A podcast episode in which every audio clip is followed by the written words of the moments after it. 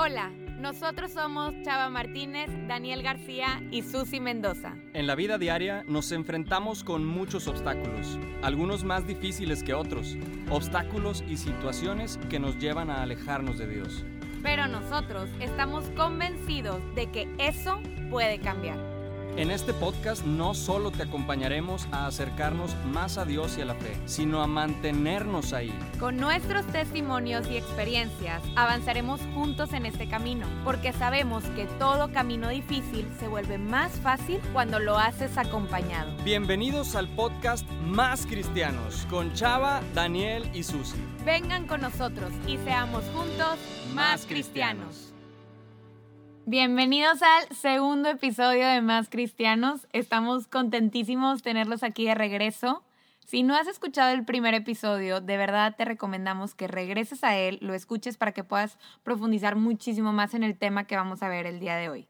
Estamos bien contentos. Yo soy Susi Mendoza. Me presenté un poquito también en el primer episodio, pero bueno, soy maestra de prepa. Soy una apasionada por la educación y estoy contentísima de poder compartir un poco de cómo vivo mi fe. Hoy vengo de muy buen humor. Ay, Jesús.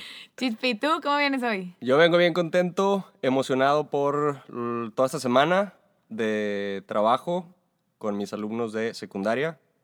Eh, Daniel García, ese es mi nombre real. Y pues bienvenidos al segundo episodio. Contentísimos y emocionados por el tema que viene hoy. Está bueno el tema. Muy bueno, muy buenos puntos Así es que disfrútenlo. Y también tenemos aquí con nosotros a Chava Martínez. Aquí estamos de vuelta. Sorry a todo el público porque estuve enfermo. Ay, que ni se dieron cuenta la, gente. Pero yo estuve enfermo, no estaba de parranda, estuve enfermo. Este, entonces ya estaba con ansias de, de regresar aquí con ustedes, chicos, nuevamente. Entonces, muy contento. Vamos a ver qué sale de este podcast. Algo bueno. Algo bueno saldrá. Definitivamente, y que sea para el Señor. Bueno, en nuestro primer episodio empezamos hablando sobre el amor de Dios, un tema muy amplio, pero a la vez muy profundo. Y entonces, si reflexionamos en el amor de Dios, vemos cómo Dios, por ser simplemente amor, no le quedó más que, bueno, pudo no haberlo hecho, pero en su grandeza nos crea y nos crea completamente libres. ¿Por qué? Pues porque el amor no tiene sentido, no puede funcionar si no hay una libertad. Y entonces Él creándonos nos conoce, sabe cómo somos y ama por completo nuestra realidad, nuestro, nuestra totalidad. Pero bueno, sabemos todos esa historia, probablemente escrita en el Génesis, de el pecado original, de la primer caída del hombre, la historia de Adán y Eva, en donde Dios, en su infinita bondad y confianza, deja que Adán y Eva vayan por el paraíso y entonces hay una gran caída en donde se dejan llevar por el mal, por el demonio, por la serpiente, como lo quieran interpretar, y entonces se pierde esa relación de confianza con Dios, porque hubo un gran mentiroso, hubo alguien que es ese mal que los engañó de una manera atractiva, diciéndoles que podían llegar a ser como Dios, pero realmente distorsionó por completo ese amor que tenían con Dios. Y el amor de Dios se mantuvo fuerte, se mantuvo firme, pero hubo una falta de confianza por parte del hombre. Y entonces cambia el rumbo, la historia de la humanidad, pero ahí no se queda Dios. Él dice, no se me van, yo los quiero conmigo, y empieza esa historia de salvación, de conquista, de reconquistar el corazón del ser humano para que no olvide lo amado que es por Dios. Pero se mantiene la realidad del el pecado. Entonces el día de hoy pues vamos a profundizar un poco más de este tema, que es cómo el mal existe, existe a través del pecado y cómo nos enfrentamos a esto. Más adelante ya hablaremos pues cómo siempre el bien vence al mal, pero tenemos que saber contra quién nos enfrentamos. Me encanta Sosi, me encanta. Oye, increíble. Me metió como en, este, en una escena, así en un cuento. Hasta me puse nervioso. Este, es el Génesis. Pero muy bien, muy bien, muy buena la, narrativa. Hasta dices como que, ¿a poco eso pasó? Te lo cuentas sucio así como que, oye, sí es cierto. Vamos a abrir otra vez Génesis, vamos a leer todo, o sea, recapitulación. Podemos empezar por primero lo básico, ¿no? ¿Qué es el pecado? Yo, si lo super resumo a mi manera de entenderlo, eh, todo aquello que me aleja de Dios. Para mí, a mí me sirve esa, como esa definición porque también, digo, hay cosas muy tangibles o ya escritas más bien eh, que te dicen qué es todo aquello que te aleja de Dios. Pero también en mi día a día yo me voy conociendo y voy haciendo más, más claro para mí qué es lo que día a día me aleja a mí principalmente de Dios. Cada quien tiene sus debilidades, cada quien tiene sus áreas de oportunidad donde Dios, donde Dios, donde la vida lo reta más, donde el demonio lo reta más y, y esa es su lucha, ¿no? Sí, pues yo lo que estaba reflexionando sobre, sobre el pecado es, no sé, se me viene mucho a la mente que nosotros como humanos tendemos ver el pecado del otro, ¿no? Como que es muy fácil ver, juzgar, es muy fácil apuntar, es muy fácil, pues sí, nuestros ojos ven hacia afuera, no nos vemos hacia adentro, ¿verdad? Por naturaleza. Y como dice la palabra de Dios, como, oye, pues estás viendo, no estás viendo la paja en el otro, pero no estás viendo la viga que tienes en tu ojo enterrado, ¿verdad? Así es. Y bueno, yo, yo tengo un punto referente a esto. Hagamos el ejercicio de pensar a veces en el pecado ajeno, ¿verdad? Que eso nos pudiera ayudar como a materializar este, lo siguiente. Y es que yo, yo me he dado cuenta cuando la gente nos agrede o cuando la gente, pues sí, nos ofende o nos lastima o nos hiere, en un momento de reflexión, Dios me dio la gracia, porque es puramente gracia entender esto, que lo que hay en el fondo es un deseo por ser feliz. Sí. Las personas están buscando ser felices, todos estamos buscando ser felices, entonces cuando la gente me ha herido y heridas fuertes, pues sí logro, o sea, logro ver que detrás de ese acto hay un deseo por ser feliz y eso es, eso es, una, eso es una realidad objetiva. Este, Aristóteles decía, oye, todo mundo este, tiene la necesidad, está en búsqueda de la felicidad. Entonces, yo creo que, que el pecado es una respuesta errónea a la búsqueda de la felicidad. Y, y ahora lo interiorizo a mí y eso me ayuda como a ser un poco más, pues sí, no quitar el dedo del renglón sobre el pecado, pero sí tenerme esa, esa lupa de, bueno, lo que hay en mi interior es un deseo de buscar la felicidad en lugares incorrectos. Entonces, no sé qué piensan ustedes con respecto a esto. Bueno, en lo personal, eh, para mí el, también la búsqueda de la felicidad viene de la mano del, del ser amado, del saberse amado. O sea, una persona cuando es feliz es cuando se siente reconocido, valorado, que es parte de. Entonces, buscando esto, pues a veces vienen esas decisiones erróneas. A mí me gusta mucho explicar el pecado como si yo veo una oportunidad, yo quiero ser feliz, pero lo quiero hacer a mi manera y como yo creo que a mí me conviene más porque el pecado siempre viene como de la mano de un poco de egoísmo, no nos damos cuenta en el momento, pero si hay un, porque yo creo que es lo mejor para mí, y es como si yo solita me pusiera encima una sábana. Y entonces mucha gente se pregunta por qué en los momentos de dificultad, por qué cuando estoy en una caída no está Dios, por qué no siento a Dios presente. Bueno, pues porque ¿qué pasa cuando te pones una sábana encima? No ves nada, pero eso no significa que no estés ahí, o sea, que Dios no esté ahí, Dios es el mismo aire, Dios es esa presencia, pero el pecado es como en mi libertad, pues quizá inconsciente, o ya si estamos hablando de un pecado, pues mucho más grave, en mi libertad consciente opto por no ver el amor, opto por ver por mí mismo, por mis necesidades, por lo que yo creo que conviene más. Yo, yo así lo, lo he podido comprender más. Yo Em, no sé, quisiera partir de el hecho de que normalmente, es que me acuerdo mucho de un momento en el que platiqué con un alumno que tuve y él se sorprendió mucho porque alguien más dijo que tal cosa era pecado. Y entonces dice, ¿cómo? ¿A poco eso es pecado? Y empezó una plática sobre el porque a veces, porque hay tantas prohibiciones y vemos el pecado o los, vaya, los diez mandamientos eh, como prohibiciones, me están limitando y Dios me está limitando en mi vida, en mi libertad y todo.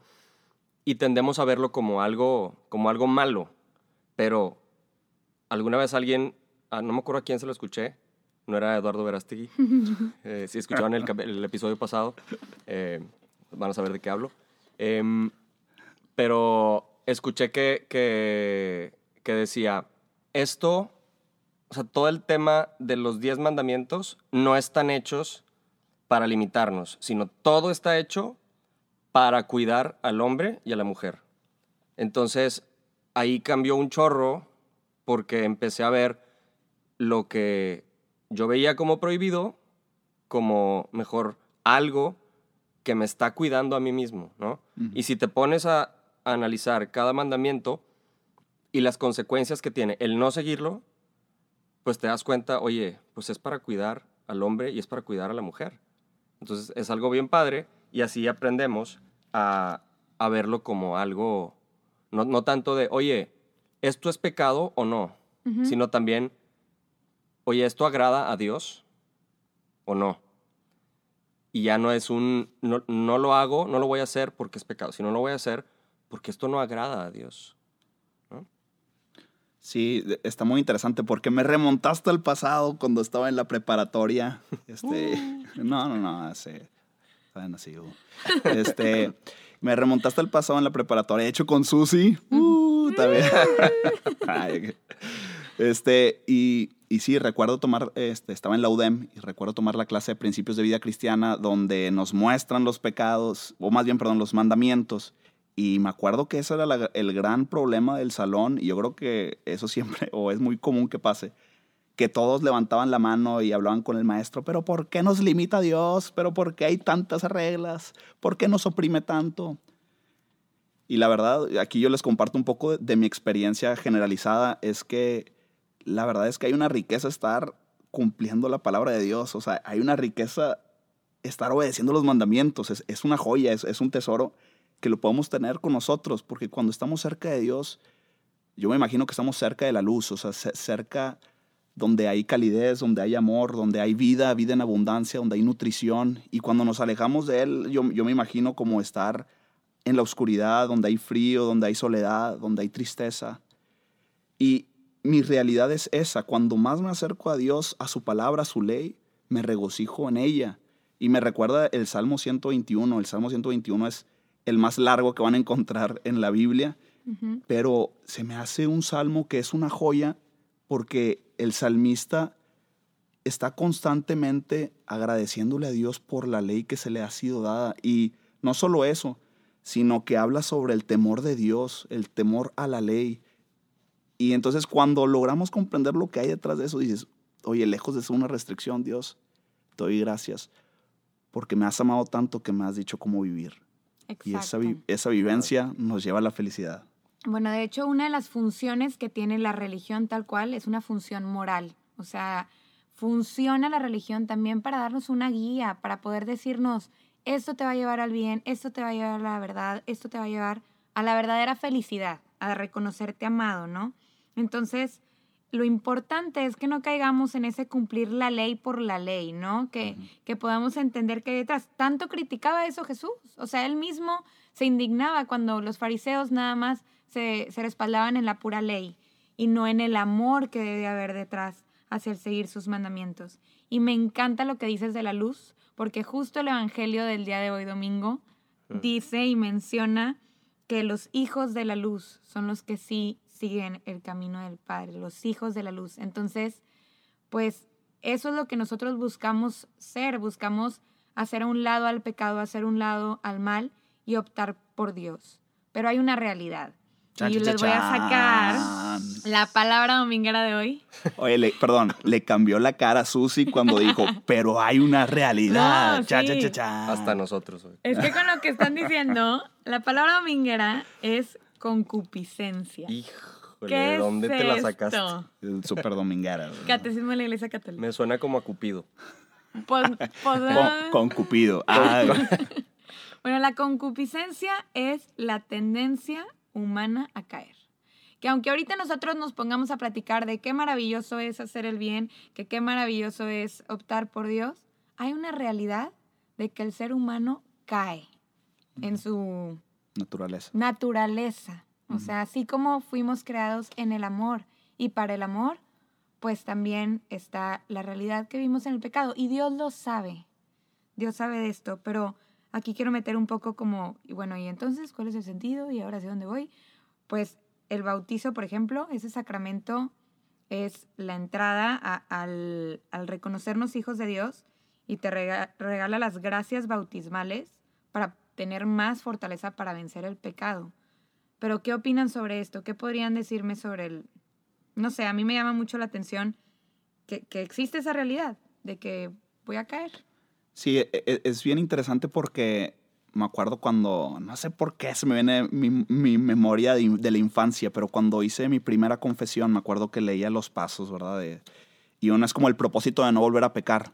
Y yo decía, este paso me lo tengo que saltar porque no, o sea, ¿cómo puedo prometerle a Dios este, que no voy a volver a pecar si sé que lo voy a volver a hacer? Y eso yo creo que es la incógnita, una de las incógnitas duras que tiene el humano es saberse pecadora, saberse imperfecta y por ende decir, ¿sabes qué? Esto tal vez no sea lo mío y me voy para otro lado y me desentiendo de este, de este juego, ¿verdad? Pero no, yo, yo, quisiera más bien voltear la tortilla y decir, oye, sí, tengo pecado, sí, tengo muchos defectos. Y yo hace poquito le hablaba a una persona, le escribí porque le dije, reconociendo que sí he fallado, o sea, sí he, he fallado ante Dios y he fallado ante mis hermanos muchas veces en mi pasado, pero a la vez al reconocerme pecador, me podía dar cuenta que, en efecto, no podemos negar que Dios ha estado trabajando en nuestras vidas. Y no podemos negar que en ciertas áreas sí hemos superado el pecado. Nada más que no nos damos la tarea y muchas veces, no generalizo, pero en particular, yo tiendo a ver las cosas negativas. Y muchas veces vemos nuestras limitaciones, vemos lo que nos falta y nos, y nos hacemos menos. Entonces, respondiendo a esa pregunta, Susi, efectivamente tenemos esa naturaleza pecadora y es por eso que la cristiandad es un caminar eterno, ¿verdad? Es un caminar hasta, hasta que moramos, pues. Pero sí hay victorias y esas victorias hay que reconocerlas porque es el trabajo vivo nuestro y de Dios en nuestras vidas. Yo creo que, digo, en mi caso, en lo personal, o sea, a partir de que somos humanos. Y de ahí parte, bueno, para mí todo lo demás. O sea, alguna vez me dijo, cuando me fui a confesar con un, sacerdote, me dice, le, digo mis pecados y, me dice, no seas tan duro contigo mismo. O sea, eres humano. Y, y es algo que yo, o sea, yo le decía, es que me siento muy mal. Saca el látigo. Ay, yo estaba esperando el látigo. mi cinto para. Nada, No, y cómo este, luego. Los corchos de él. Sí. No, y, salimos de confesarnos y, ya me perdonó Dios, pero yo me perdoné a mí mismo.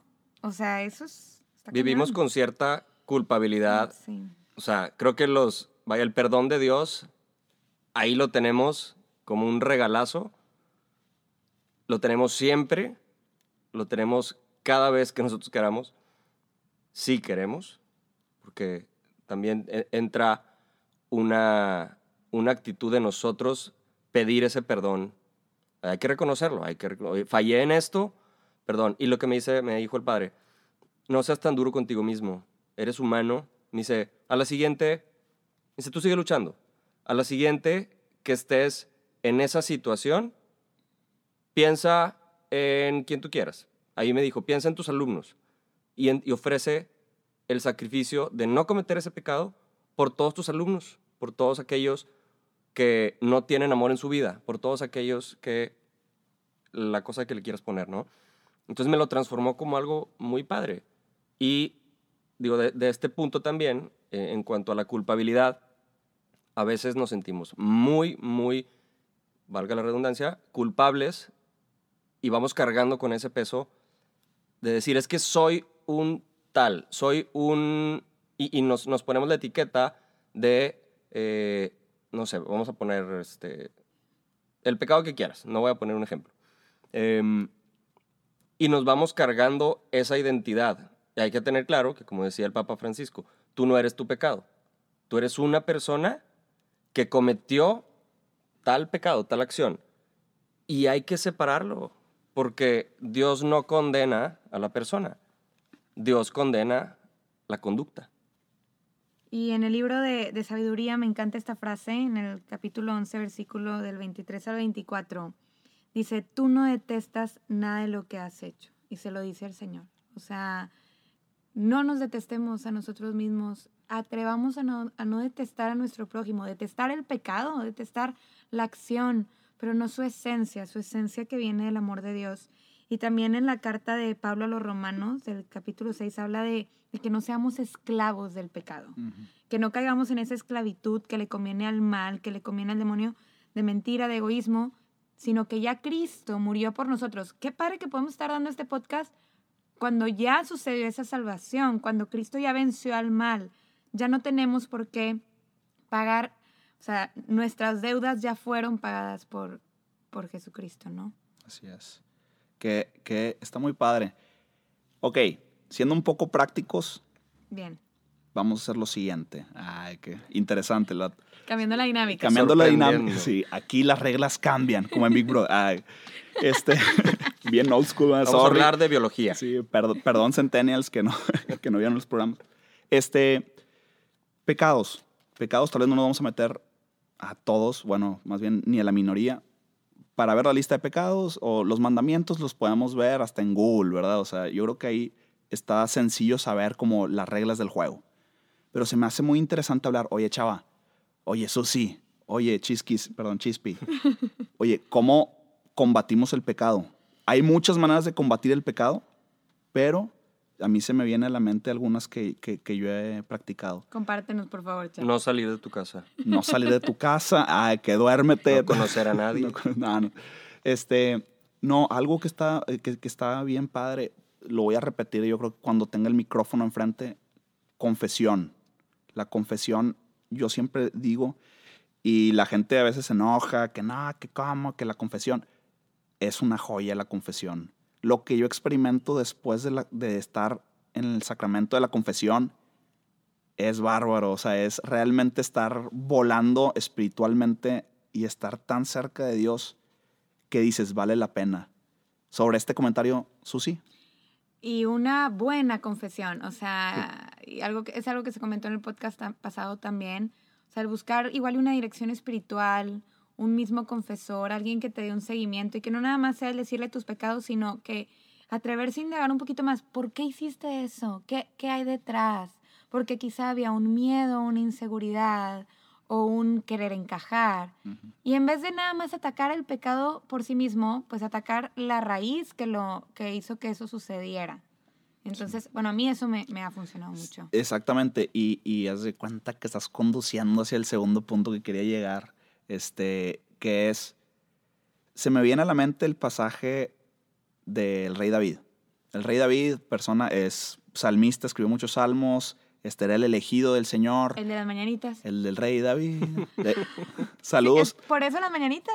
Saludos a sí. un amigo que tengo que se llama Rey David. Que, ¿Se llama Rey David? Sí, se llama Rey David. Okay. Este, te queremos mucho, lo voy a presentar para que hable aquí con nosotros. Ok, Rey David. Este, pero bueno, saludos. Este, y se me viene mucho ese pasaje porque el Rey David, pues era el elegido y falla, ¿verdad? Les recomiendo leer este, la historia del Rey David y falla y Dios este, pues le hace saber a través del profeta que se había equivocado. Y escribe el Salmo 51. Okay. Está bien padre ese salmo porque pues si es un salmo donde va narrando pues cómo su corazón está triste por el pecado. La reflexión del rey David es que envió, bueno, se enamora de la mujer de, su prójimo. De su prójimo, exactamente. Y lo que hace el rey David es envía a su prójimo a la guerra, al primer frente de batalla, para que muera, obviamente, ¿verdad? Lo que pasa es que en esa época los reyes pues acompañaban a la batalla, ¿no? Entonces el rey David se quedó en la casa y dice que lo que pasó fue que iba caminando por los pasillos y casualmente se topó a esta persona que, pues a, a, la pareja que estaba bañando, ¿verdad? Y ahí fue donde cayó en pecado. Entonces, la reflexión que está detrás de esto, una de las reflexiones puede ser que el rey David no estaba haciendo lo que tenía que hacer. Mm. El rey David no estaba haciendo lo que tenía que hacer y estaba de una manera egoísta complaciéndose. Y ya voy a entrar en la parte práctica. Muchas veces nosotros estamos queriéndonos cuidar porque es nuestra tendencia humana ser felices, pero de una manera errónea nos estamos cuidando y nos olvidamos de servir a los demás. Nos olvidamos de nosotros mismos y de hacer lo que tenemos que hacer de una manera correcta. Entonces, algo práctico es cuando se enfrenten a alguna tentación, sirvan a los demás. Hagan, número uno, lo que tienen que hacer y si están en tiempos de descanso, sirvan a los demás. Yo hago un ejercicio que puede sonar muy tonto, pero ayuda mucho. Simplemente voy, voy a mi cocina y a lavar trastes. Voy, platicas una llamada telefónica de alguien que sabes que necesita una llamada telefónica. Y ante el servicio, cuando te olvidas de ti mismo, ahí es cuando es muy factible vencer la tentación. no sé si me estoy dando a entender. Sí, sí. Y, y, optar también, eso ayuda a no caer en los excesos. Ya para, para ir cerrando, o sea, el, no caer en los excesos me refiero al buscar un equilibrio de vida. La palabra santidad viene de, de la palabra también sanidad, que significa mantenerse sano. Un sano equilibrio en nuestras relaciones sociales, nuestra relación personal, nuestro trabajo, nuestras responsabilidades, si encontramos un sano equilibrio, va a ser mucho más fácil el poder vencer esa tentación. Y obviamente, pidiendo la gracia del Espíritu Santo, pues se puede lograr muchísimo más. Yo resumiría, em, haz lo que tengas que hacer para, yo le llamo como levantar mis muros. Eh, yo me conozco, yo sé cuáles son mis debilidades principales, qué muros tengo que levantar para no caer en pecado. Pues llámalo, hay dos que a mí no me fallan y me mantienen en lucha, que es los sacramentos y la oración. Y ya mis propios muros específicos, pues es en aquello que soy débil, qué tengo que quitar, qué tengo que hacer, qué tengo que, como decía Chava, eh, pues lavar trastes, ese es mi muro. Te puedes ir a mi casa cuando quieras, eh, cuando tengas ahí. A la mía también, ¿eh? Tiempo libre. Sí. Mi mamá te lo va a eh, agradecer. Pon, nomás necesito guantes. Sí, una buena esponja. Entonces, levantar los muros que tengas que levantar y aprovechar ese perdón que Dios nos tiene, libre y gratuito ahí para nosotros. Está esperando a que vayas y le digas, perdóname, soy humano, quiero amarte, ¿no? Sí. Y dejarme amar. Sí, y, que no se nos olvide, uno de mis versos favoritos de la Biblia es que donde abundó el pecado, sobreabundó la gracia.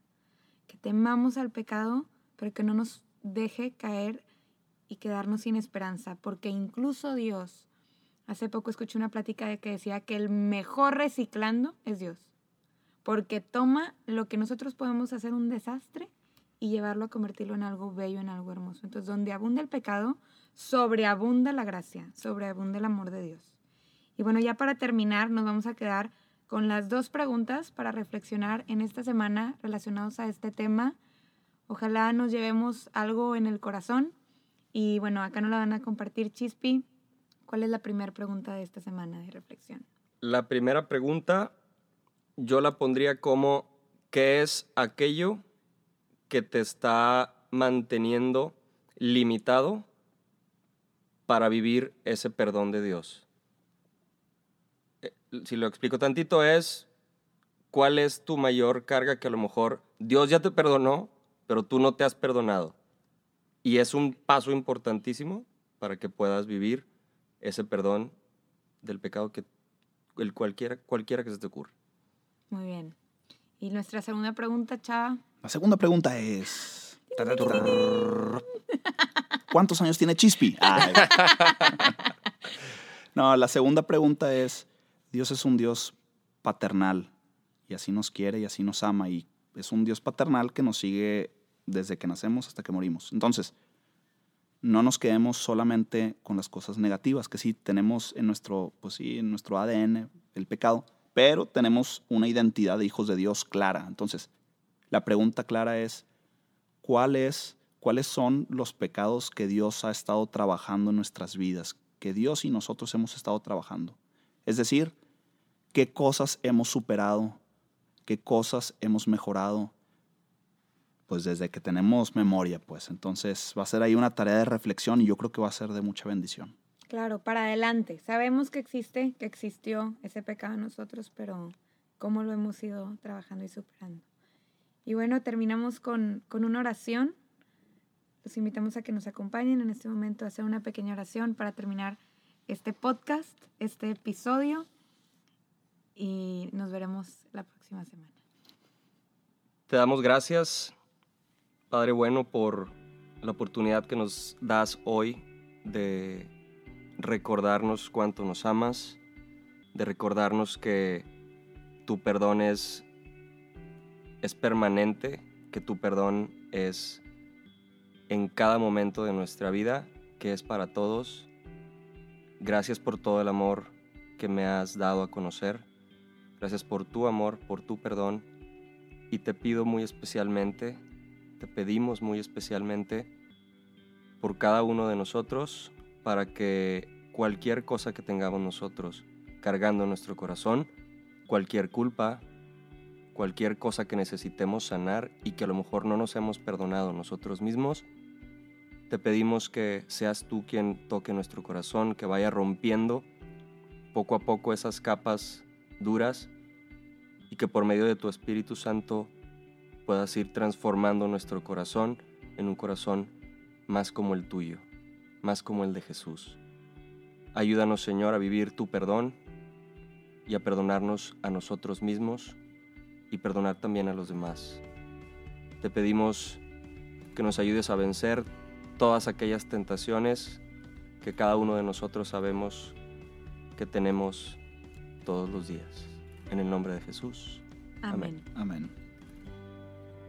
Esto fue un episodio más del podcast Más Cristianos. ¿Escuchaste algo en este podcast que crees que le podría servir a alguien más? Compárteselo. Recuerda que puedes escucharnos cada semana con un nuevo episodio. ¿Tienes alguna pregunta o sugerencia de lo que hablamos hoy? Búscanos en Facebook e Instagram como Más Cristianos. Esta fue una producción de Mau Coronado. Muchas gracias y sigamos siendo juntos más cristianos.